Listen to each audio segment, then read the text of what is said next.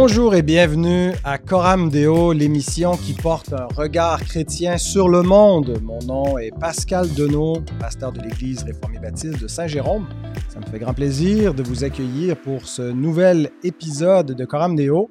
Et euh, pour euh, l'occasion, j'ai trois invités que je vous présente. Euh, un habitué que vous connaissez, le pasteur Fred Bican de l'Église Action biblique de Grâce. Bonjour Fred. Bonjour à tous, c'est un plaisir d'être avec toi.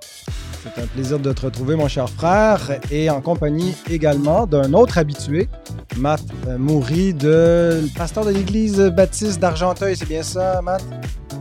Oui, c'est bien ça. Bonjour à tout le monde et merci Pascal pour l'invitation. Excellent, ça fait plaisir. Et euh, notre frère aussi qui est venu à quelques reprises, euh, une ou deux fois, je suis plus certain, tu nous diras, euh, Samuel, Samuel Pérez, responsable de l'association Matania. On pourra en reparler en fin d'émission. Bonjour Samuel. Salut Pascal, salut tout le monde. C'est, c'est, la deuxième, troisième fois que tu viens, Samuel? Deuxième fois, deuxième fois. D'accord. Bon, ben, je pense que la dernière fois que tu es venu dans notre, notre podcast, c'était pour une sortie littéraire. Euh, le, livre collectif euh, qui était, euh, voyons, c'est quoi le titre? Hors contexte. Hors contexte, merci. Et on parle à nouveau d'une sortie littéraire. Mais avant de vous présenter le livre euh, des éditions clés euh, auxquelles on a tous contribué. Euh, Samuel étant l'éditeur et puis Matt, Fred et moi avons contribué un chapitre, mais il y a plusieurs autres auteurs. on vous en parle dans un instant, mais le sponsor de Coram Deo, Publication chrétienne, vous recommande cet ouvrage un peu dans le même type de celui qu'on va vous présenter dans un instant et dont on va discuter. Euh, le livre de Andrew Matheson, La Bible, peut-on s'y fier? Euh, donc, euh, l'écriture est fiable, c'est ce qu'on croit, mais il y a des, une réflexion à avoir. C'est pas tout d'affirmer la fiabilité des Écritures. Il faut aussi être capable de l'articuler, de répondre à des, attaques. C'est un, petit ouvrage, pas très long. Mon, mon, fils est en train de le lire. Il avait envie, justement, pour euh, s'armer un petit peu avec des, arguments apologétiques maintenant qu'il euh, fait l'école publique, qu'il a des amis euh, non-croyants, des amis musulmans, de, de, pouvoir affirmer sa conviction. Ben, pourquoi est-ce que nous, on aurait plus raison que eux? Alors, ce livre-là semble avoir aidé. Donc, vous retrouverez un lien dans la description de l'épisode si ça vous intéresse. Mais cette semaine, nous vous parlons d'un autre livre, Contradiction apparente qui vient de sortir. Là, c'est pas encore sorti au moment où on enregistre, mais ça sort dans la semaine du 27. C'est ça, du 27 novembre, euh, Sam? Exactement, 27 novembre. Publié aux éditions clés avec encore euh, une série euh, de, plusieurs auteurs. Il y aura un lien également dans la description pour vous procurer cet ouvrage-là. Euh, donc, qui traite de l'apparence de contradiction qu'il peut y avoir à l'intérieur de l'Écriture, ce que l'Écriture se, contredit. Alors, bien sûr, quand on est un, bon protestant qui adhère au principe du sola scriptura et qu'on croit que euh, l'Écriture, elle est la parole de Dieu infaillible, ben, ça implique aussi qu'il n'y a pas de contradiction dans l'Écriture sainte. Mais il, quand même, il peut euh, y avoir par moments des, des, éléments qui semblent paradoxaux, qui semblent en tension l'un avec l'autre. Alors, qu'est-ce qu'on fait avec cela? Et euh, j'ai trouvé l'idée vraiment intéressante de, de, pas juste donner des, principes, mais de s'attaquer à des textes euh, précis. Mais bon, je vais laisser euh, Samuel nous présenter le livre lui-même. Peux-tu nous dire c'était quoi l'idée de départ de cet ouvrage collectif, Samuel? Mais écoute, bon, tout d'abord, je, je, suis pas l'éditeur, mais je, je, suis le responsable de la publication pour euh, pour l'éditeur, donc euh, euh, qui est qui sont les éditions clés avec qui j'ai collaboré sur Hors Contexte. Et je t'avoue que quand on a sorti Hors Contexte, bon, j'ai eu pas mal de, de, de retours, de remarques beaucoup encourageantes, mais aussi parfois euh, des gens qui venaient me dire bon, quand même finalement, est-ce que toujours le contexte est vraiment si important que ça mhm. euh, Et puis bon, des remarques un peu de, de, de, ce style-là, mais j'étais quand même beaucoup encouragé et, et certains m'ont demandé de d'écrire la suite ou en tout cas de, de, travailler sur la suite de ce livre. Moi, j'y voyais pas un intérêt hein, de travailler sur la suite de d'hors contexte. Mais quand j'ai réfléchi à, à, à, à, une suite possible ou à quelque chose de, de possible, je suis tombé sur un, un, un article en tapant dans, dans, dans, Google sur les contradictions bibliques. J'étais frappé de voir les, les, musulmans en particulier, mais pas que, hein, mhm. euh, publier euh, des, toutes les contradictions apparentes de la Bible. Donc si on tape sur Google contradictions apparentes, euh, il y a des publications entières euh, sans une contradiction de la parole de Dieu, etc., etc. Où les, les, les musulmans, mais pas que, hein, puisque c'est le cas aussi de, du milieu un peu libéral, euh, essaient d'attaquer le message euh, biblique. Et on le sait, hein, au travers du message biblique, c'est l'auteur lui-même en fait hein, qui, qui, est attaqué. Et donc on trouve ces, ces documents sur, euh, sur, sur Internet. Et euh, moi, ça m'a marqué, en particulier dans le monde libéral, d'entendre dire que, que, la parole de Dieu est un texte flottant, euh, que les auteurs sont, euh, sont inégalement inspirés, que mhm. nous devons avoir vraiment de la liberté par rapport au texte, etc. Et euh, en particulier, et, et, c'est là où, où, où l'idée m'a paru non seulement une idée intéressante, mais euh, dans, dans l'air du temps et qui était nécessaire, c'est qu'une euh, personne est venue me parler de, l'amour de Dieu en citant Jean 3,16. Et euh, il m'a cité l'amour de Dieu pour le monde entier, pour tout le monde, ce qui est bien sûr une, vérité biblique d'une certaine manière. Euh, mais quand je lui ai dit que qu'il y avait un psaume qui, nous alertait sur le fait que euh, que Dieu est le pécheur ou celui qui pratique l'iniquité, euh, ça l'a un peu remué. De suite, il oui, mais Dieu aime tout le monde. Et, euh, et j'ai vu de, et j'ai compris à ce moment-là qu'il y avait euh, pour qu'il pouvait y avoir pour beaucoup cette problématique de versets, tu vois, Pascal, qui semble mhm. dire exactement l'opposé, des versus, des versets en versus. Dieu se repent, Dieu n'est pas un homme pour se repentir, etc., etc. Et on, on s'aperçoit qu'il y en a plus que ce que l'on imagine dans la dans la Bible. Et du coup, euh, je me suis dit que ça serait intéressant de réfléchir à cette question-là des, des, des, contradictions apparentes de, de, de la Bible. Hmm. ben, intéressant, effectivement. Et maintenant, tu dis quand on tape dans Google contradictions apparentes, ça ne sera plus la liste des contradictions, mais ça va être l'ouvrage en réponse qui va s'afficher dans J'espère, j'espère. Fred, dans l'introduction de, de, ton chapitre, euh, tu, présentes justement le, principe de non-contradiction des, Écritures. Alors, c'est un peu le, principe de base sur lequel repose toute l'entreprise. Euh, chaque chapitre euh, prend une tension qui existe à l'intérieur des Écritures pour montrer qu'il n'y a, pas de contradiction. mais peux-tu nous expliquer en quoi consiste ce principe et, qu'est-ce qui, est impliqué concrètement quand on semble se retrouver devant une euh, contradiction, qu'est-ce qu'on doit faire avec ça? Ben, c'est un principe qui est important dans, ce qu'on appelle la doctrine de l'écriture, qui nous aide à réfléchir sur le statut de la parole de Dieu par rapport à la foi.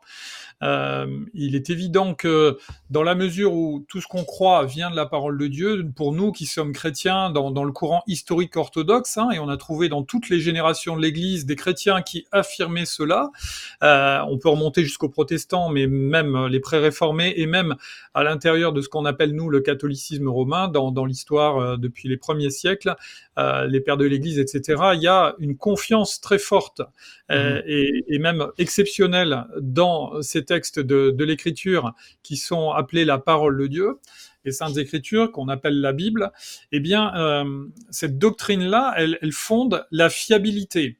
Euh, puisque toute notre foi et toute la construction doctrinale, elle va reposer sur cette source-là, il est évident qu'on doit éprouver la solidité de la planche et euh, exprimer euh, de quelle manière elle est fiable.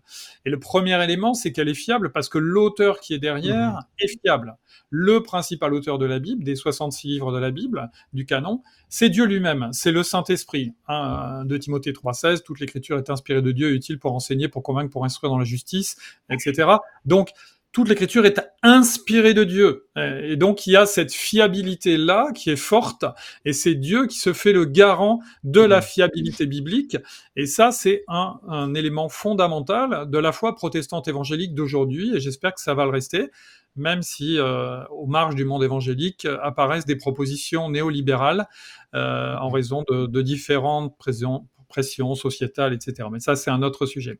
Et donc, nous, quand, on, quand on, on va rencontrer euh, des, des, éléments qui nous semblent paradoxaux ou en tension, eh bien, on va d'abord avoir recours à la Bible elle-même, parce qu'on considère qu'il y a deux axes qui sont importants.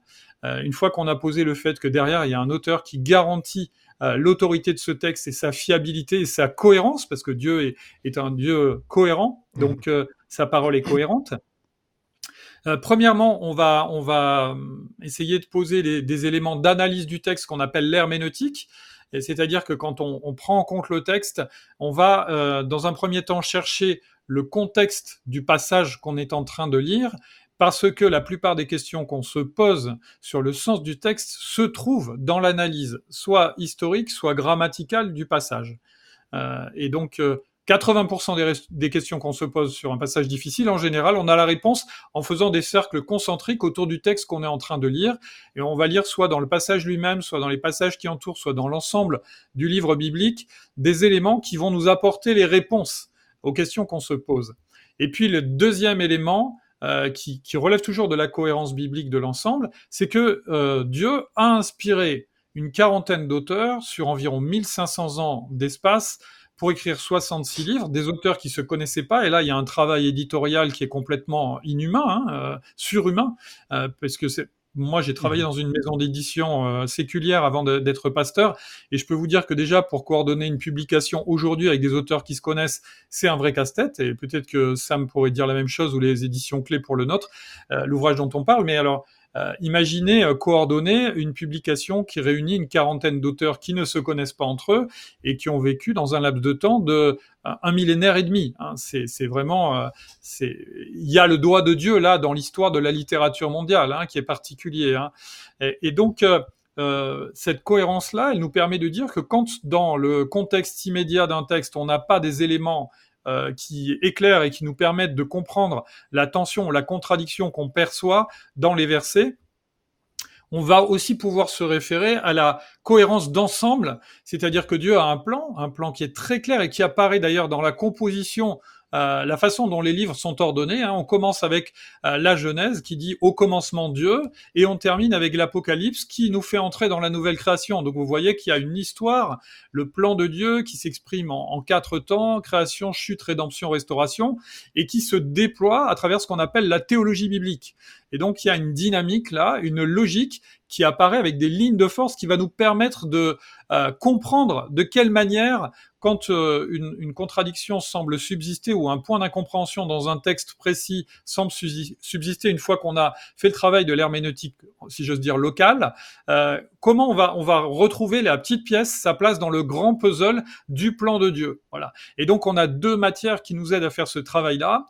La première, c'est la théologie biblique dont j'ai parlé, euh, qui euh, oriente de façon logique la façon dont le plan, le, salut de Dieu, le plan, l'alliance éternelle, l'alliance de rédemption éternelle euh, s'exprime dans l'histoire de l'humanité. Et puis, le deuxième, c'est ce qu'on appelle la théologie systématique, c'est-à-dire le travail que qu'ont fait les chrétiens érudits, appelés par le Saint-Esprit, qualifiés par le Saint-Esprit à travers l'histoire de l'Église, pour faire une espèce d'encyclopédie générale par thème en disant tout ce qu'il y a à dire sur euh, la doctrine du salut, tout ce qu'il y a à dire sur la doctrine de Dieu, tout ce qu'il y a à dire sur l'anthropologie, etc.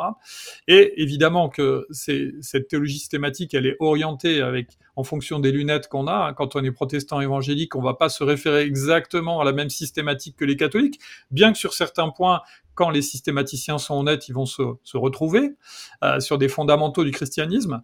Et cette systématique, elle nous aide aussi à éclairer l'orientation. C'est ce qui nous permet de dire, par exemple, que dans 1 Corinthiens 15, quand Paul parle de se faire baptiser pour ceux qui sont morts, on n'est pas d'accord avec les Mormons, parce que même s'il peut y avoir plusieurs manières de comprendre ce texte obscur, et on ne doit pas bâtir toute une doctrine sur un texte obscur comme celui-là, en tout cas, on sait ce qu'il ne dit pas, parce qu'il y a des dizaines de passages qui nous parlent du baptême mm-hmm. et qui euh, nous permettent de dire qu'on ne peut pas sauver son ancêtre en se faisant baptiser à sa place. Mm. Wow, donc euh, ben, j'ai aimé beaucoup euh, surtout ce que tu, as souligné d'entrée de scène, que l'enjeu finalement, c'est la cohérence de Dieu lui-même. S'il y a des contradictions dans l'Écriture, ben, ça signifie que, Dieu n'est pas cohérent. Euh, alors, euh, c'est, plus que simplement, finalement, un livre qui nous donne des, clés pour interpréter la Bible, mais qui, nous permet de maintenir une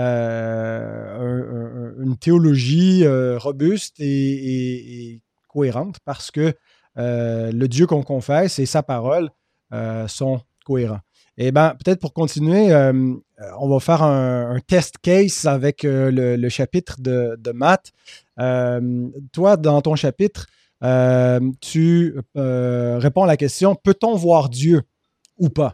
Est-ce que l'Écriture nous dit que, qu'il est possible ou est-ce qu'elle nous dit qu'il est impossible de voir Dieu? Elle semble affirmer les deux choses. Ça semble une, une contradiction basée, entre autres, et on pourrait faire intervenir d'autres textes, mais bon, l'idée c'était de, simplifier, d'en venir surtout à deux textes clés. Euh, et ce qui est d'autant plus intéressant, c'est que les deux textes euh, qui sont en opposition dans ton chapitre, Matt, euh, sont dans le même chapitre de l'Écriture, Exode 33, verset 11 et verset 20. Alors, peux-tu nous expliquer un petit peu comment toi tu as répondu et solutionné cette question peut-on voir Dieu ou pas? Oui, euh, merci beaucoup Pascal. Je vais peut-être commencer par lire les versets. Euh, donc euh, Exode 33, 11 et puis ensuite Exode 33, 20. Moi je lis dans la nouvelle édition de Genève. Hein. Donc Exode 33, 11. de Genève, n'est-ce pas? Amen.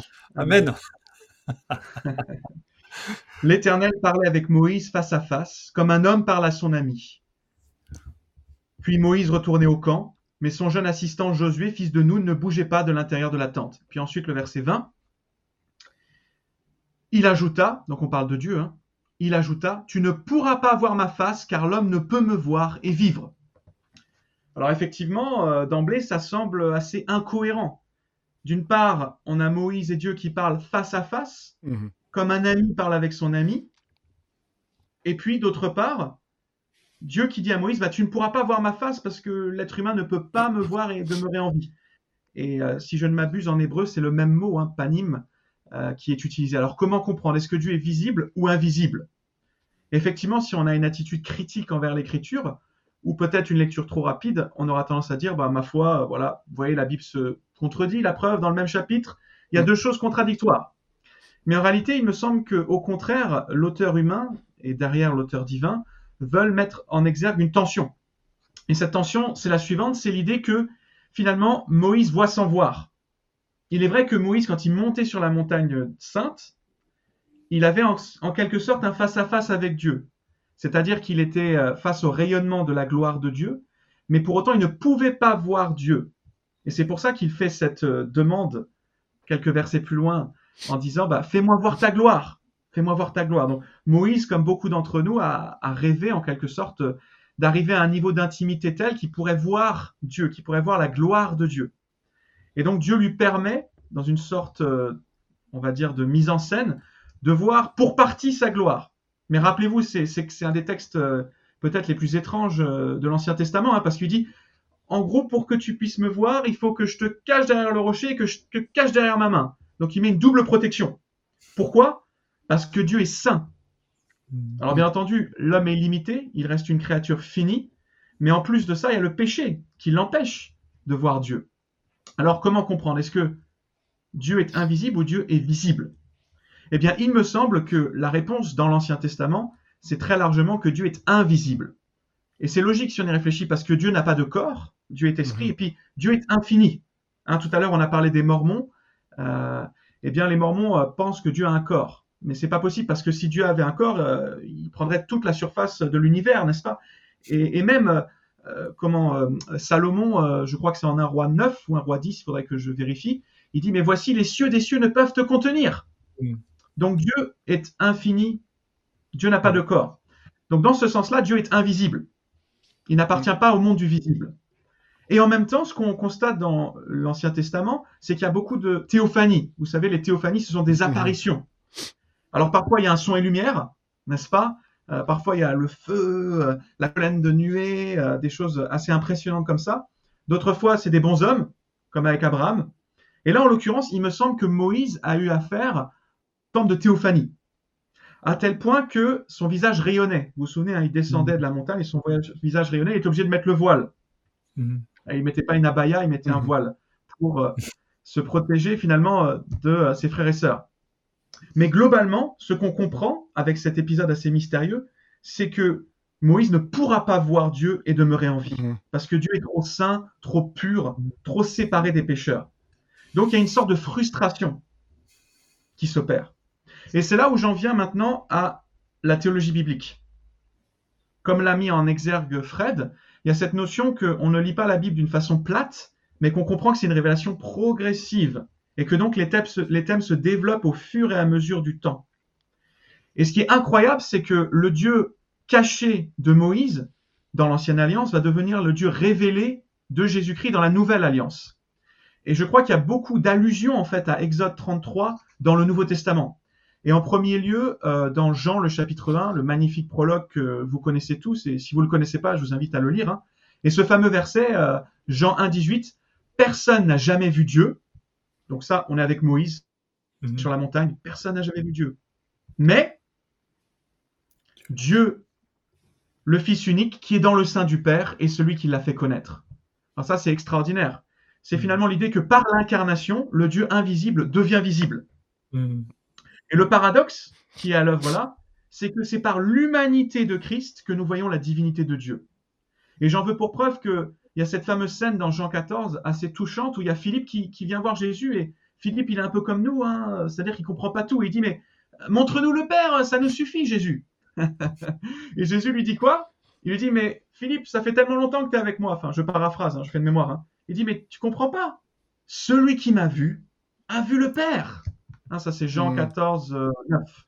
Celui qui m'a vu a vu le Père. Et c'est le témoignage de tout le Nouveau Testament. Vous avez aussi Colossiens 1.15. hein. Il est l'image du Dieu Mhm. invisible. Et je pourrais citer d'autres versets. Mhm. Donc l'idée, euh, c'est que la révélation de la Nouvelle Alliance est supérieure en gloire à celle de l'Ancienne Alliance. Pourquoi? Parce que Dieu est désormais visible, mais uniquement en Jésus-Christ. Et c'est tout l'argument de Paul dans 2 Corinthiens 3. hein. Je vous invite à, à- à relire ce chapitre magnifique. Mais Paul dit que nous tous euh, qui contemplons Dieu, le visage découvert, nous sommes transformés de gloire en gloire par euh, le Seigneur l'Esprit. Mm. Et ça, ça, je trouve merveilleux. Le Dieu invisible de l'Ancien Testament devient visible dans le Nouveau Testament. Mm. Et non seulement cela, mais nous-mêmes, nous sommes transformés à la gloire de Dieu en ressemblance de ce Dieu invisible. C'est-à-dire que le Fils visible nous transforme à son image par le Saint-Esprit. Et nous pouvons manifester eh bien la visibilité de Dieu euh, dans notre vie de tous les jours. Et moi, ma conviction très très forte en tant que chrétien et en tant que pasteur, c'est que à chaque fois que nous ouvrons les Saintes Écritures en Église, à chaque fois que nous rompons le pain et le vin en Église, eh bien quelque part nous visibilisons Jésus, si vous me permettez Mhm. ce néologisme, et nous rendons aussi Jésus et Dieu visibles pour nos contemporains. Le Dieu invisible devient visible dans l'Église, et ça c'est merveilleux. Donc vous voyez, euh, alors je développe un peu plus dans, le, là j'improvise, hein, mais je développe un peu plus dans le, dans le livre, mais je crois qu'il y a vraiment l'une des vérités les plus profondes et en même temps peut-être les moins exploitées de l'Évangile, de ce que dans l'Évangile, le Dieu invisible devient visible, de sorte qu'il se manifeste à nous, qu'il se donne à voir à nous, et en même temps, c'est encore la foi qui prime. Et ça, je terminerai par là, si vous le permettez. Euh, on se rend compte que dans les évangiles, il y a un jeu permanent entre le caché et le révélé, entre le visible et l'invisible. Et euh, les, les disciples, ils sont un petit peu comme nous, ils sont largués. Hein. Ils s'en sortent pas. Et la plupart des contemporains de Jésus, malheureusement, ne l'ont pas reconnu comme tel.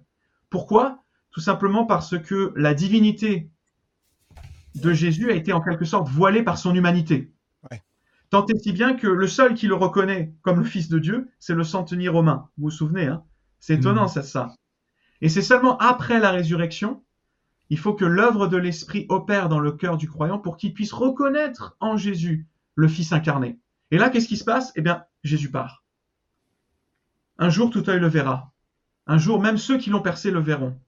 Mais en attendant, c'est la foi qui prime. Et en attendant, c'est au travers de l'écriture et des moyens de communion que Dieu nous a donnés, notamment la Sainte Seine, que nous pouvons voir Dieu à l'œuvre dans nos vies. Mais en attendant, c'est la foi qui prime, la foi en Jésus-Christ qui est l'image du Mm. Dieu invisible. Et euh, l'apôtre nous montre euh, qu'il il existe une sorte de, de tension, mais d'harmonie en même temps entre la, la foi et la vue. Euh, la, la foi saisit ce que la vue ne peut pas encore voir. J'ai beaucoup aimé Mhm. ton chapitre, Matt, vraiment, parce que je trouve que ça, ça- ça- je le trouve utile, non seulement pour répondre à la question spécifique à laquelle tu réponds, mais ça nous montre qu'il il y a des, des tensions que, que- l'Écriture euh, nous, nous révèle qui ne sont pas des problèmes, qui ne sont pas des contradictions, mais qui sont une révélation de, vérité concernant Dieu qui, qui nous dépasse, qui dépasse notre intelligence. Euh, et, et- quand on veut rationaliser, forcer nos catégories ou notre, la, limite de notre finitude euh, humaine sur la révélation, ben, c'est là où on met les choses en, contradiction ou en opposition. On va dire comment est-ce que, par exemple, tout le débat entre le, calvinisme et l'arminianisme, euh, on ne peut pas concevoir que euh, l'homme soit responsable si euh, Dieu est souverain ou si Dieu décrète une chose.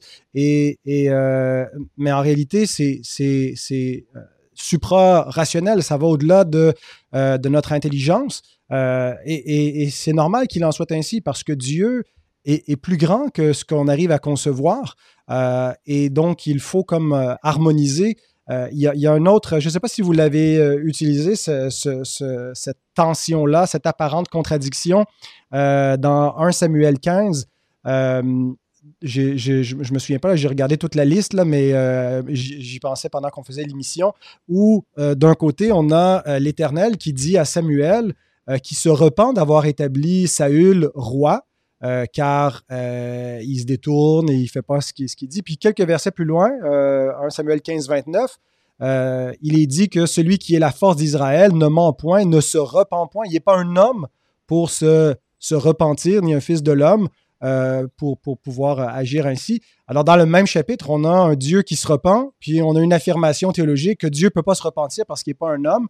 Euh, et, et- on nous, on nous montre, euh, l'Écriture révèle un Dieu qui est, qui est- qui est incompréhensible, mais ce n'est pas une contradiction. Et, et- et- et l'auteur humain comme l'auteur divin sait qu'il y a là une apparence de contradiction, mais pour nous montrer qu'il faut réfléchir un peu à, à quel Dieu on a affaire.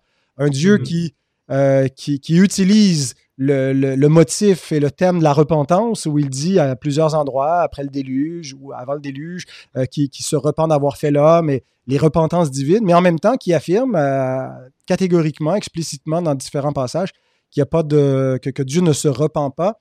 Euh, et, et, et ce ne sont vraiment pas des contradictions. C'est une, une révélation plus euh, complète de, de- qui est Dieu. Il faut faire preuve de, de- d'une harmonisation de- de- des textes et de faire les déductions appropriées, comme tu fais dans ton chapitre, Matt, par rapport à la visibilité ou l'invisibilité divine. Alors justement, c'est- euh, il faut que le chapitre Pardon. 15, Pascal, c'est le chapitre 15 du livre. D'accord. Donc c'est Pierre Sauval-Chauny qui va traiter ce, Ah ce sujet. bon. On Ah bon, ben, tout, hein. Vous avez pris le bon gars. T'allais dire quelque chose, Matt? Ouais, non, j'allais dire que Dieu se repent pas, mais toi, tu dois, tu dois te repentir. C'est dans le livre. Hein. oui, amen. Voilà. Excellent. Ben, justement, euh, Samuel, tu nous as parlé euh, brièvement en introduisant le livre, le concept et tout. Euh, tu peux-tu nous, nous dire un peu qui sont les autres euh, auteurs et sujets euh, qui, qui sont, qui sont traités? Écoute, j'ai vraiment essayé sur ce sur ce livre de prendre des des, auteurs avec un, je vais dire un spectre un peu plus large que pour hors contexte.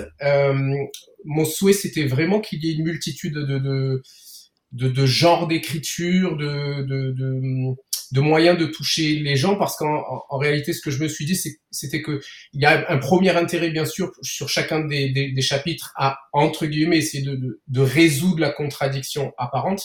Mais davantage que ça c'est c'est- ce qui ce qui m'intéresse c'est plutôt aussi l'habitude et le mécanisme euh, pour nous lecteurs de, de comprendre euh, eh ben, les procédés euh, effectivement de, de, de faire attention au contexte des deux textes de faire attention à la théologie biblique etc et, et, et je, je trouve que là avec la cette variété d'auteurs qui va de Henri Blocher, hein, pour te dire, euh, jusqu'à, euh, alors je sais pas si je dis jusqu'à quelqu'un parce que ça va faire Jusqu'à Pascal Donneau, tiens. jusqu'à Fred Piquant. Euh, et du coup, il y a vraiment un spectre assez large. Il y a un, un, un jeune, un, un jeune auteur aussi qui a un blog, euh, qui a un blog euh, qui s'appelle Nathal Delforge. Euh, il y a un de mes professeurs de, de, de de Pentateuch qui s'appelle Jean Moret, qui qui avait pas écrit dans, dans le premier. il y a vraiment un, un spectre assez large pour que chacun trouve non seulement dans certaines contradictions plus d'intérêt que pour d'autres, et aussi qui seront, je pense, euh, davantage marqués et euh, par, par, un certain style.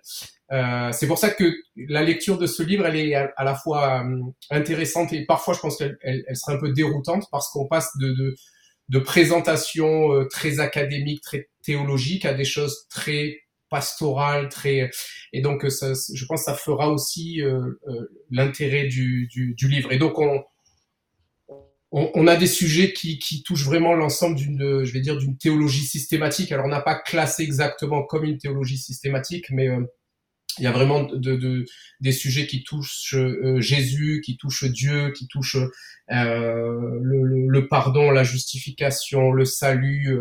il y a vraiment un, éventail de, sujets. On aurait pu en choisir beaucoup d'autres hein, en, réalité, mmh. mais moi j'ai soumis, j'ai soumis une trentaine de contradictions aux auteurs et c'est eux-mêmes qui ont choisi euh, celle qui leur paraissait la, la, plus pertinente.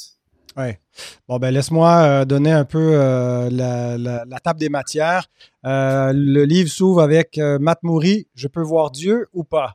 Ensuite, Mathieu Giralt, Dieu aime tout le monde ou pas? Florent Varac, Jésus était omniscient ou pas?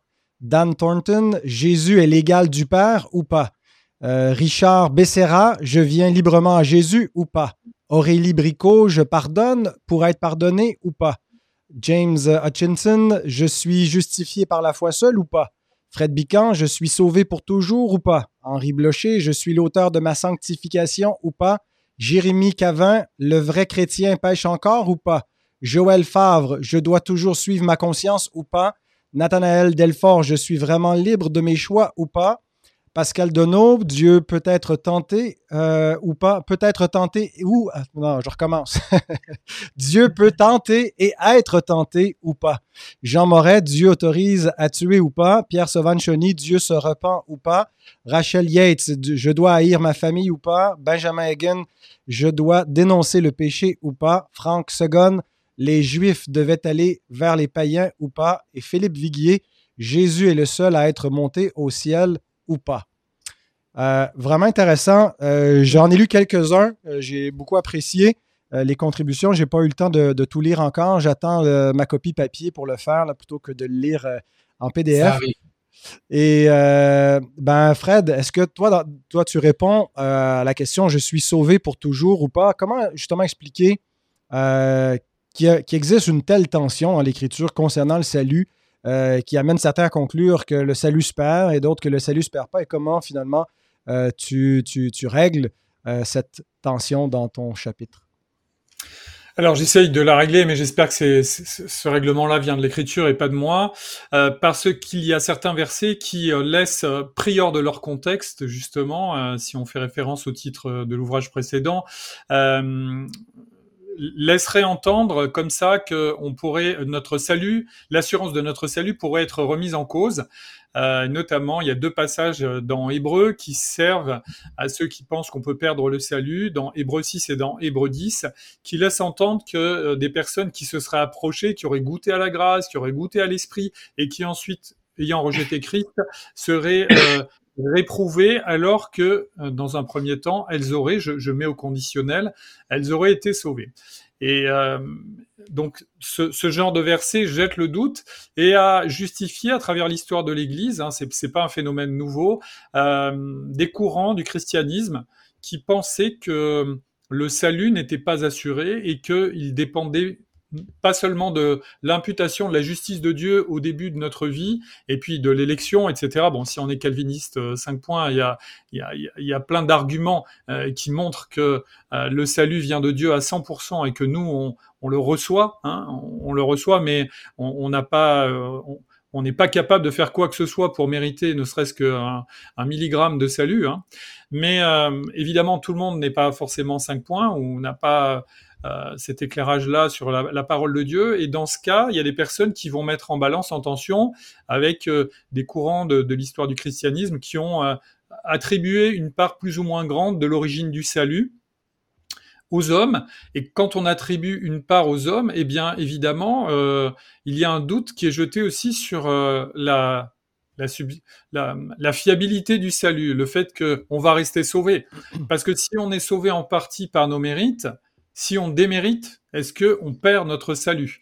Euh, Il y a cette question qui se pose et ces versets-là, notamment dans Hébreu, euh, laisseraient euh, pour, pour ceux qui, euh, qui, pensent que qu'on doit agir pour garder notre salut, eh bien, leur laisserait penser qu'on pourrait perdre ce salut.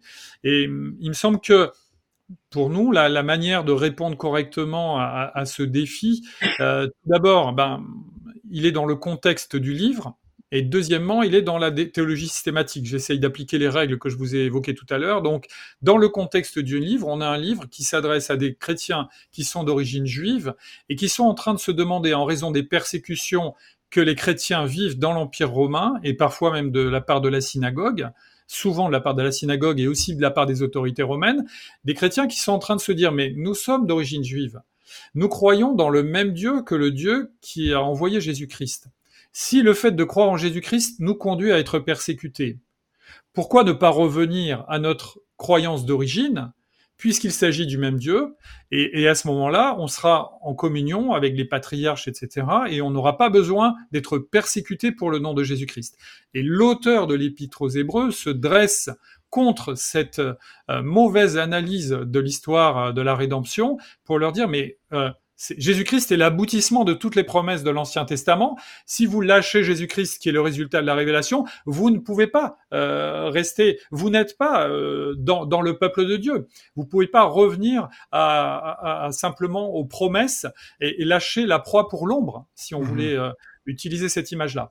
Donc, euh, euh, il y a cette idée-là de, comment dire, dans le contexte de l'Épître aux Hébreux, que, les, chrétiens d'origine juive euh, ne doivent pas suivre ce mauvais raisonnement, mais tenir Jésus-Christ de toute leur force, parce que c'est lui, par la foi en son nom qu'on est sauvé, qu'on a l'assurance du salut.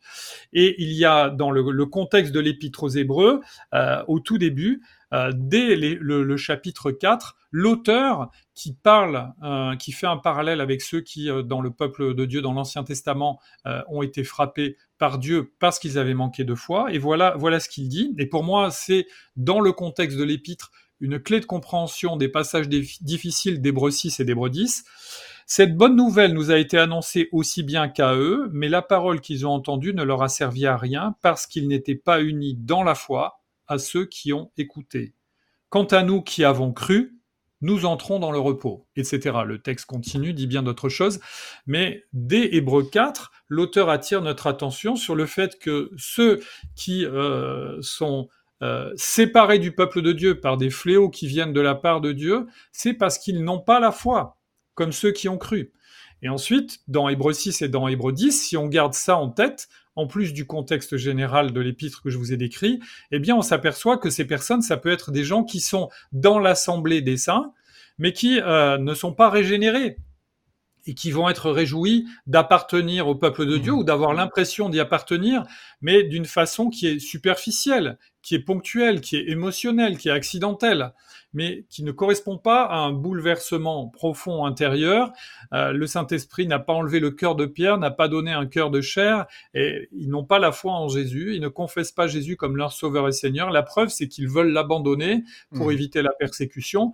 Et donc, c'est avec cette grille de lecture-là, qui nous vient du contexte de l'épître elle-même, qu'on peut euh, comprendre Hébreu 6 et Hébreu 10. Et un deuxième niveau, c'est le niveau de la, de la théologie systématique, où là, on s'aperçoit qu'en voyant la façon dont la Bible nous parle du salut, eh bien, on a un Dieu qui est l'auteur intégral de notre salut. Et c'est lui qui nous sauve et c'est lui qui suscite en nous par son esprit la repentance qui nous conduit repentant au pied de la croix de Jésus-Christ et qui fait que euh, nous proclamons que Christ est notre sauveur et Seigneur. La foi est un fruit de l'esprit, c'est pas un fruit euh, du, fond propre de Fred qui en lui-même ne mérite rien d'autre que ce qu'il attend de pire les, pires pécheurs du monde. Par ma capacité propre, je n'ai aucun mérite ni aucune capacité à euh, cesser d'être pécheur et à me tourner vers euh, Jésus-Christ qui est le seul sauveur. Et cela vient de Dieu. Et si Dieu, et si cela vient de Dieu, c'est fiable, et quand Dieu nous donne la vie, il la donne d'une façon généreuse qui correspond à sa nature et qui est la vie éternelle. On parle de vie éternelle. Quelle serait cette vie éternelle si elle commence le lundi et qu'elle peut sortir, elle peut cesser dès le jeudi, quatre jours plus tard, trois jours plus tard, parce que j'aurais été infidèle dans ma sanctification? C'est plus la vie éternelle. C'est, on est là, la, la systématique, quand on étudie la doctrine du salut, nous montre que la doctrine de la Enfin, croire qu'on peut perdre le salut est une grave erreur qui ne correspond pas du tout à la façon dont la Bible nous parle de ce que Dieu nous offre en Jésus-Christ euh, par sa pleine souveraineté. Et bien sûr, ça ne veut pas dire qu'on n'est pas en mesure de d'attrister le Saint-Esprit et parfois de baisser les bras dans la foi, et on devra rendre compte. Euh, ça ne veut pas dire que les chrétiens sont toujours irréprochables, ils peuvent trébucher, mais ils ne peuvent jamais déchoir au point de perdre le salut, parce que c'est Dieu qui assure notre salut. Et Jésus lui-même dit qu'il tient ceux que le Père lui a donnés, il les tient fermement dans sa main et que nul ne pourra les en arracher. Hmm. Ben, encore une fois, tu, euh, nous montres euh, comment on doit harmoniser euh, l'écriture avec elle-même, pas opposer entre eux les affirmations de la parole et que la seule conclusion à laquelle on peut arriver quand on tient compte de, les, de tous les éléments, c'est que on ne peut pas perdre notre salut. effectivement, alors il faut expliquer d'une autre façon les textes qui semblent aller dans ce sens-là. Euh, et euh, tu, le, fais très bien. Euh, en terminant, Matt, est-ce que tu peux dire, suggérer à nos, auditeurs quel genre d'utilisation tu crois qu'il pourrait être fait de cet ouvrage-là, en quoi ça peut leur être utile? Ou des arguments supplémentaires que ce qui a déjà été dit pour les encourager à l'acheter? Euh, déjà, je pense que c'est un ouvrage qui cale très très bien les tables, donc euh, je vous le conseille pour cela. Non, je plaisante. Je vois trois utilisations principales qu'on pourrait faire de ce livre, mais peut-être que Sam ou d'autres en trouveraient euh, de nombreuses autres. Tout d'abord, je crois que ça pourrait faire l'objet d'un enseignement en Église. si Dieu me prête vie et santé, j'ai moi-même prévu cet été de faire une série sur les contradictions apparentes. Alors bien entendu, je ne vais pas me contenter de lire mot pour mot les contributions des uns et des autres, mais partir peut-être du livre en prenant soit des contradictions qui sont dans le livre, soit en en prenant d'autres, pour aider les chrétiens à réfléchir sur ces sujets-là. Et je crois que ça nous permettrait, en tant que chrétiens, de réfléchir de cette manière-là, parce que parfois, euh, malheureusement, on a tendance à partir du principe que oui, la Bible est fiable, et on en est tellement convaincu qu'on oublie de le défendre. Alors la première utilisation, ça serait au travers des enseignements de l'Église, on pourrait reprendre des éléments de ce livre pour les transmettre aux chrétiens. Mm. La deuxième utilisation, pourquoi pas, c'est d'utiliser ce livre dans le cadre des petits groupes, le groupe de dames, euh, le groupe d'hommes, le groupe de quartier, le, petit groupe, euh, le groupe de jeunes même, euh, faire lire aux chrétiens les articles et pourquoi pas faire par exemple 16 ou 17 séances, je ne me rappelle plus combien de chapitres dans le livre, où les chrétiens 19, voilà, 19 séances, faire 19 séances où les chrétiens pourraient venir en ayant lu le chapitre, ou pourquoi pas venir en ayant lu les versets en question et voir comment est-ce que eux ils, arrivent à résoudre la tension et qu'est-ce que l'auteur propose. Donc l'idée c'est de rentrer dans une dynamique d'apologétique et aussi dans une dynamique de réflexion. Et je crois que comme Fred l'a mis en, en exergue, c'est très intéressant de réfléchir avec des catégories de théologie biblique et des catégories de théologie systématique. Et on se rend mmh. compte que beaucoup d'entre nous, euh, dans les églises, on ne le fait pas donc on adopte une lecture un peu plate des Écritures. Donc ça nous aiderait. Donc ça, ça serait la deuxième utilisation. Pourquoi pas l'utiliser dans des petits groupes? Et puis la troisième utilisation, ça serait carrément, euh, pourquoi pas le lire avec un ami non chrétien ou bien un ami sceptique ou pourquoi pas avec un, ex-evangelical, donc quelqu'un qui euh, autrefois comme euh, a goûté à la grâce comme les croyants de l'épître aux Hébreux, mais qui malheureusement s'est un peu écarté commun. Mm. Je crois que ça pourrait être l'occasion, euh, avec euh, un ami, une amie euh, non chrétien en recherche, ou bien peut-être qui est en retrait par rapport à l'Église, de montrer la cohérence des Écritures, et puis de montrer que très souvent les contradictions qu'on met en avant ne sont que des paradoxes. Or la mm. foi, c'est précisément la richesse du paradoxe. Est-ce que Jésus est Dieu ou homme? Il est les deux. Est-ce que je viens librement à Christ, ou bien est-ce que c'est Dieu qui m'a choisi? Il y a les deux, je viens librement à Christ parce que Dieu m'a choisi. Donc ça permettrait de rentrer dans une dynamique de discussion euh, avec nos amis. Donc voilà les trois utilisations que je verrais pour l'enseignement de l'Église dans les petits groupes et puis aussi comme un outil d'apologétique et d'évangélisation ou de retour à la foi. Hmm. Merci pour ces, suggestions. Ouais, j'allais vous laisser la, parole si quelqu'un veut ajouter quelque chose. Euh, Sam? Ouais, juste par rapport à ce que dit, dit Matt et, l'utilisation du livre. Bon, bien sûr qu'il euh, ce livre ne couvre pas toutes les contradictions et, et il couvre surtout pas tous les styles de contradiction. Euh, il y a des styles de contradiction qu'on n'a pas abordés dans ce dans, dans, ce livre, en particulier toutes les contradictions de, de, de chiffres, d'âge, de dénombrement euh, et d'autres styles de, de, de, de, contradictions sur laquelle la Bible est attaquée. Hein. Par exemple, l'écriteau qui est sur la croix. Euh, chaque évangéliste euh, dit à peu près, enfin dit ce qu'il ce qu'il a lu sur cet écriteau euh, ou ce qu'on lui a rapporté. Et euh, bon, les, les, quatre ont des variantes. Donc les musulmans attaquent la parole de Dieu, hein, par exemple sur ce fait-là, en disant comment vous pouvez croire. Voilà. Et donc il, il, y a comme ça une multitude hein, de, de, de de contradictions. Les femmes se rendent au tombeau, au crépuscule ou au petit matin. Euh, voilà, et, il y en a comme ça euh, beaucoup euh, qui sont qui sont d'un autre genre, d'un autre style. Mhm. mais qui mériteraient aussi, je pense, pour, pour, des chrétiens, de, de, de voilà, qu'on s'y arrête. Par exemple, je finis avec ça, Pascal, en, en, Genèse 10, ça, je sais pas si vous aviez déjà vu que que trois fois il insistait hein, sur le fait que, que les que les peuples euh, habitaient leur propre euh, territoire et avaient des langues différentes, donc pour les, euh, les générations de, de, de, Noé. Et ça, c'est en Genèse 10. Et pourtant, en Genèse 11, c'est là qu'on nous apprend que toute la terre n'avait qu'une seule langue. Hmm. Pourtant, en Genèse 10, il est dit que chaque enfant, Sem, Japheth, etc., avait sa propre, sa propre langue. Et donc il y a d'autres styles de, de contradiction pour un lecteur peut-être plus plus averti ou pinailleur, je ne sais pas comment il faudrait le, dire, mais quand même qui qui, sont intéressantes à, à, relever euh, pour comprendre et, et, qui là ne font pour le coup pas toujours appel au contexte, mais à d'autres processus, d'autres mécanismes littéraires, enfin voilà, et d'autres choses à comprendre pour nous euh, les lecteurs. Hmm. Donc ça va prendre un volume 2 qui va s'attaquer à des euh, voilà, d'autres types de contradictions ou d'apparentes contradictions. Euh, mais euh, donc le livre euh, qui vous est recommandé par les éditions clés, Contradictions apparentes, vous pouvez le retrouver en cliquant sur le lien qui est dans la description. Merci à chacun de vous. Merci pour votre contribution non seulement à cette émission, mais dans, dans cet ouvrage. J'ai apprécié lire euh, ce que vous avez écrit. Euh, merci aussi, euh, Sam, d'avoir fait tout ce, travail, de réunir ces gens et pour l'introduction que tu publies dans cet ouvrage. Ta parole portée par l'Esprit te révèle et te glorifie. Que nous puissions entendre et comprendre. Ouvre nos yeux pour te contempler.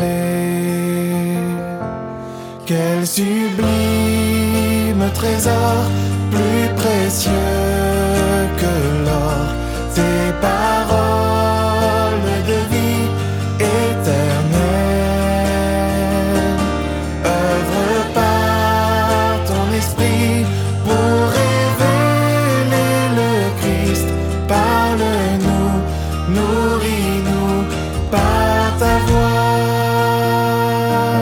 en terminant, hors propos, euh, Samuel, je te donne l'occasion de nous parler de, ton ministère euh, avec l'association euh, Matania. Tu peux nous, nous dire un, mot sur cette association et les camps qui s'en viennent prochainement? C'est une association en France, comme il en existe d'autres, hein, qui exerce un ministère parmi l'enfance et la jeunesse en particulier au, travers de l'organisation de, de, de, colonies, de camps de vacances, de, de séjours de, jeunes adultes. Et donc, je suis à plein temps euh, donc euh, investi dans cette association et en particulier donc je, travaille sur un volet enfants, mais aussi sur un volet euh, jeunes adultes. Et dans ce cadre-là, on a développé depuis cinq ans des, des camps de formation biblique donc un séjour qui s'appelle Théo Sud en particulier, qui a lieu à, chaque mois, mois d'août. Donc Fred est venu plusieurs fois maintenant. Euh, et on invite chaque année des, des, des, des orateurs pour ce temps-là, en fin août, avant de reprendre l'année, pour prendre un temps de, de, de, formation dans la parole. le cœur de cible, c'est vraiment 18-35 ans. Euh, mais on souhaite accueillir aussi quelques familles et, et, et d'autres personnes parce qu'on veut pas trop stigmatiser les jeunes adultes et on aime bien le fait qu'ils puissent fréquenter des familles, voir ce que c'est que d'être parent avec des enfants qui courent autour des tables. Euh, et, du coup, c'est vraiment un, séjour, Fred pourrait témoigner, qui reste familial, qui reste convivial, et avec beaucoup d'échanges. Euh, et, et, on est très encouragé, Fred peut témoigner mieux que moi peut-être, sur euh, bien sûr ce qu'on davantage sur ce qu'on reçoit que ce qu'on apporte en réalité sur ce type de, de, de, de, séjour. Et donc il y a le volet euh, euh hiver maintenant depuis un an. Euh, le séjour s'appelle Théoski, donc du 30 décembre au, au 6 janvier. Et le, le, format est exactement le même, des temps de formation biblique le matin, où on a des temps de plénière, mais aussi des ateliers où chacun peut choisir parmi trois sujets et donc euh, euh, le, sujet de, de, de, son choix. Donc chacun peut construire comme ça un petit peu, si tu veux, sa, sa semaine, sa formation pour aller s'enrichir de ce dont il a besoin ou pense avoir besoin. Et, et souvent ils sont surpris. Et donc voilà c'est vraiment des, des, séjours encourageants pour, pour, nous qui sommes avec les, les, les, jeunes adultes. Et voilà je remercie le Seigneur en tout cas pour ces projets et pour la, la participation des pasteurs. Je sais que c'est compliqué d'avoir des, des orateurs des pasteurs. On s'y prend un an ou deux ans à l'avance mais je crois que le temps que vous consacrez à, à, à ces projets sont, sont vraiment euh, une bénédiction pour ceux qui participent et je crois aussi pour les pasteurs euh, eux-mêmes. Hmm. Et alors comment on va comment on va fêter les 50 de Théo Sud? Il y a un événement spécial, non? Une guest star alors, j'ai le droit, j'ai le droit de, d'annoncer, on va donner l'autorisation. Donc, donc on fête effectivement les 5 ans euh, cet été en août donc 2024 et nous aurons euh, donc le, le, le, barbu le plus célèbre du web, euh, Pascal Denot en personne, donc qui, qui fera le, le, voyage du Canada pour nous rendre visite. Donc tu seras présent, Fred aussi. Il y aura Richard Becerra. Il y aura le groupe de, de musique Écriture pour, euh, pour nous accompagner dans des temps de louange à la gloire de Dieu. Et donc on se réjouit, Pascal, de, de, de t'accueillir avec Fred et toute l'équipe pour, pour vivre ce temps-là et ce projet. Ben, je dois dire que c'était pas un gros sacrifice. On m'offre de venir dans un, camp sur la Méditerranée, euh, de faire venir mon épouse. Alors, on, avait juste trouvé des gens s'occuper des enfants. Euh, puis euh, j'ai dit chérie, ça te tente, on prend l'avion, on s'en va en France et ensuite on prolongera un petit peu. Euh, mais je suis en train de regarder avec euh, mes, je sais pas si je dois les appeler, mes managers, mes agents de voyage, mes mentors, mais avec Fred et euh, Daniel Anderson. Euh, parce que Dieu voulant, on sort un, ouvrage euh, au printemps, euh, au mois de mai, qui s'appellera Disciple aujourd'hui. alors, un, ouvrage sur le, le, le, discipulat, mais surtout sur la, pensée du, disciple qui se convertit dans le contexte du 21e siècle post-chrétien et euh, qui a besoin de, se laisser renouveler dans son intelligence par rapport à plein de questions euh, d'aujourd'hui. Et euh, ben, l'éditeur Publication chrétienne aimerait bien profiter du, fait que je fais un petit séjour en France pour faire peut-être euh, un peu la promo à droite et à gauche. Euh, donc, euh, au moment d'enregistrer tout ça, il n'y a rien de. L'itinéraire n'est pas fait, mais on aimerait, à partir du camp, par la suite, visiter quelques, quelques églises pour en même temps voilà, présenter le, le livre et euh, voir des frères et des sœurs dans votre beau pays ou peut-être le pays voisin aussi, la Suisse. Donc, euh, mais merci pour l'invitation. Moi, je suis, je, suis, je suis très excité de cela et peut-être plus tard, j'irai à Théoski parce que contrairement à Matt, qui était celui qui a ouvert, euh, moi, je suis amateur de ski et j'en ai jamais fait dans les Alpes, alors j'en serais ravi. mais après, il m'a dit que. Au nouveau camp, euh, faut aller au nouveau camp qui s'appelle Thé à l'Ouest. Fred m'avait dit que c'était la nourriture, Pascal, qui t'avait convaincu. Ah oui, ben écoute, c'était c'était une la, une offre à la Al Capone que vous m'avez fait, une offre qu'on ne peut pas refuser, euh, ou comme la grâce de Dieu qui est irrésistible. Alors, j'ai bien hâte de, de, de, vous y voir. Et puis, ben, merci. On va mettre un, un, lien. Je ne sais pas, tu me disais par contre que vous limitez volontairement les places. Est-ce que c'est déjà complet ou euh, il reste de la place pour s'inscrire? Alors sur le ski, c'est pratiquement complet. Et sur l'été, on va ouvrir les inscriptions en janvier. On va sortir la com, le, le temps d'être raccord sur la, la, thématique qui sera abordée. Et euh, on sortira la communication en janvier. Excellent. Ben, je vous remercie encore à chacun d'avoir été des nôtres euh, aujourd'hui. C'est euh, c'est toujours un plaisir, les frères, d'échanger euh, avec vous et en plus de collaborer euh, sur des, projets communs pour servir notre Seigneur. Euh, voilà, merci aux auditeurs euh, d'être présents. Si le Seigneur le permet, la semaine prochaine, je m'entretiens sur le diaconat avec le plus grand serviteur dans notre province, qui est le pasteur Vincent Lemieux à Rouen-Noranda. On va parler du diaconat. Alors, rendez-vous la semaine prochaine. Merci d'avoir été des nôtres. À bientôt.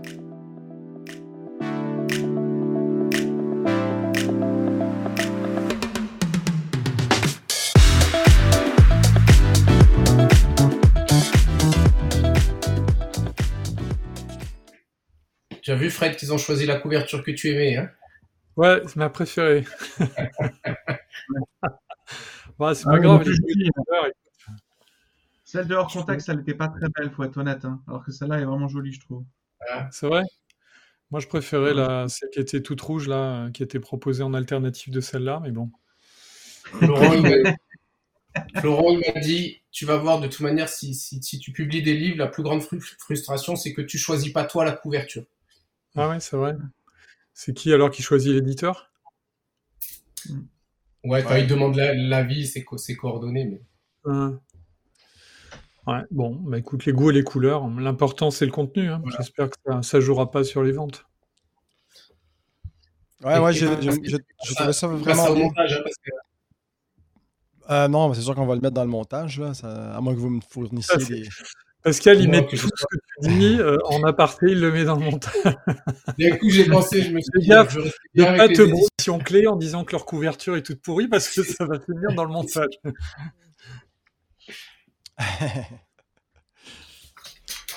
OK. euh, on est prêt. Attends, juste un truc. Dodo? Euh, Est-ce que tu peux ne pas utiliser Internet, s'il te plaît? Pas D'accord. Est-ce que tu peux ne pas l'utiliser pendant une heure, une heure et demie? Ça te va? Parce que là, j'enregistre. D'accord? Allez, bisous. À tout à l'heure. Voilà, pardon. C'est sûr, je mets ça dans le bêtisier. Ah non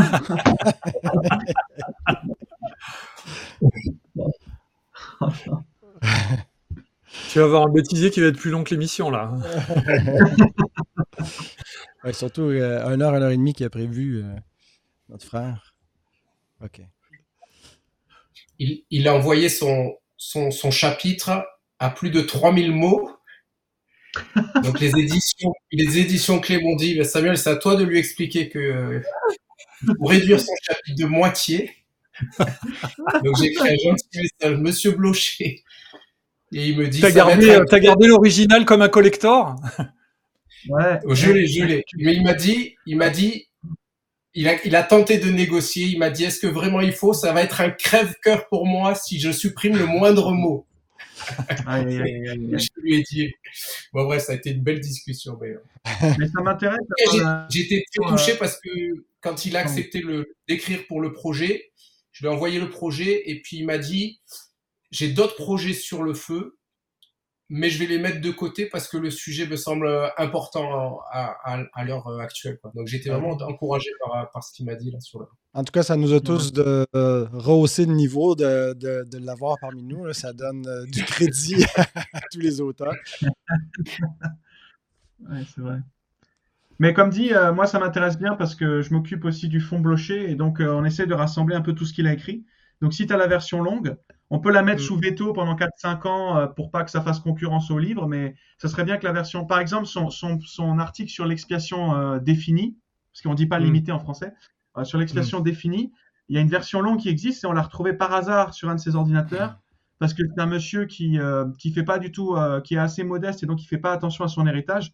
Mais il existe des versions longues de certains de ses articles parce que je pense qu'il est coutumier du fait en fait. Euh, très souvent, si il envoie des veux- trucs trop longs et les éditeurs euh, ils, ils- ils rabotent, mais il faudrait qu'on ait les versions longues parce que c'est comme un bon film. T'as envie d'avoir, euh, envie d'avoir les scènes coupées, quoi. Les scènes coupées du directeur. Et euh, si tu veux un morceau de patrimoine, euh, je t'encourage à demander à Philippe Monnery ou à Priscilla Ploquet, parce que le réseau FEF a fait un séminaire à Chevilly-la-Rue où on l'avait invité en orateur. Et il nous a, Mhm. il nous a fait un survol de l'histoire du monde évangélique à travers sa propre Mhm. carrière, du monde évangélique francophone qui était vraiment passionnant. Et là, c'est un petit morceau de patrimoine. Donc, récupère le- l'enregistrement audio, ça vaut le coup même pour être transcrit. Ah, super. On pourrait même en faire un épisode d'un café avec Henri Blocher, quoi. On, on coupe et on fait semblant que je pose des questions. et-